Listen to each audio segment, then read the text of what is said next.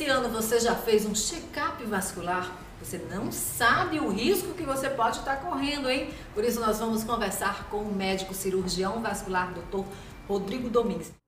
Oferecimento AL7 Saúde, soluções para empresas e profissionais liberais que atuam na área da saúde. Quer saber mais? Entre em contato 83 99905 2222. Doutor Rodrigo, seja bem-vindo à TV Indovasco. Obrigado. Qual a importância de se fazer um check-up vascular pelo menos uma vez no ano? Então, a gente tem falado muito sobre a circulação. Nós temos três tipos de circulação: a circulação arterial, a circulação venosa e a circulação linfática. E a gente sempre tem recomendado esses pacientes estar fazendo uma avaliação anual, aqueles pacientes que não têm nenhuma patologia já pré-existente.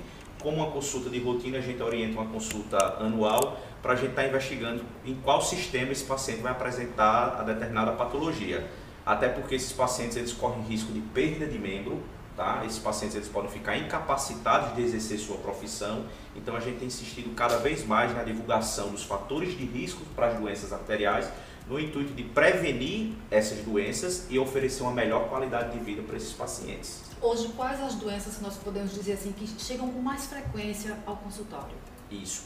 Normalmente a grande queixa que nos procura no, no, consultório são diversas, mas a grande maioria de incidência ocorre pela incidência da doença varicosa, que seriam as varizes. Mas a gente também trata de pacientes portadores de pé diabético infectado, que são os nossos pacientes que nós temos grande medo desses pacientes evoluírem para amputações maiores ou para amputações menores.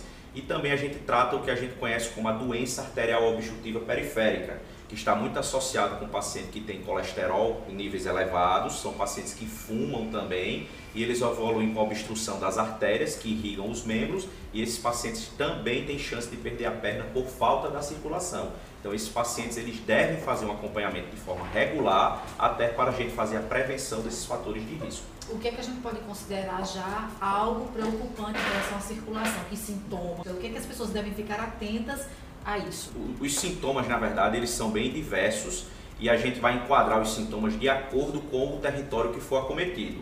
No caso das veias, normalmente existe uma tríade que o paciente refere: dor, sensação de peso, cãibra, surgimento de vasos.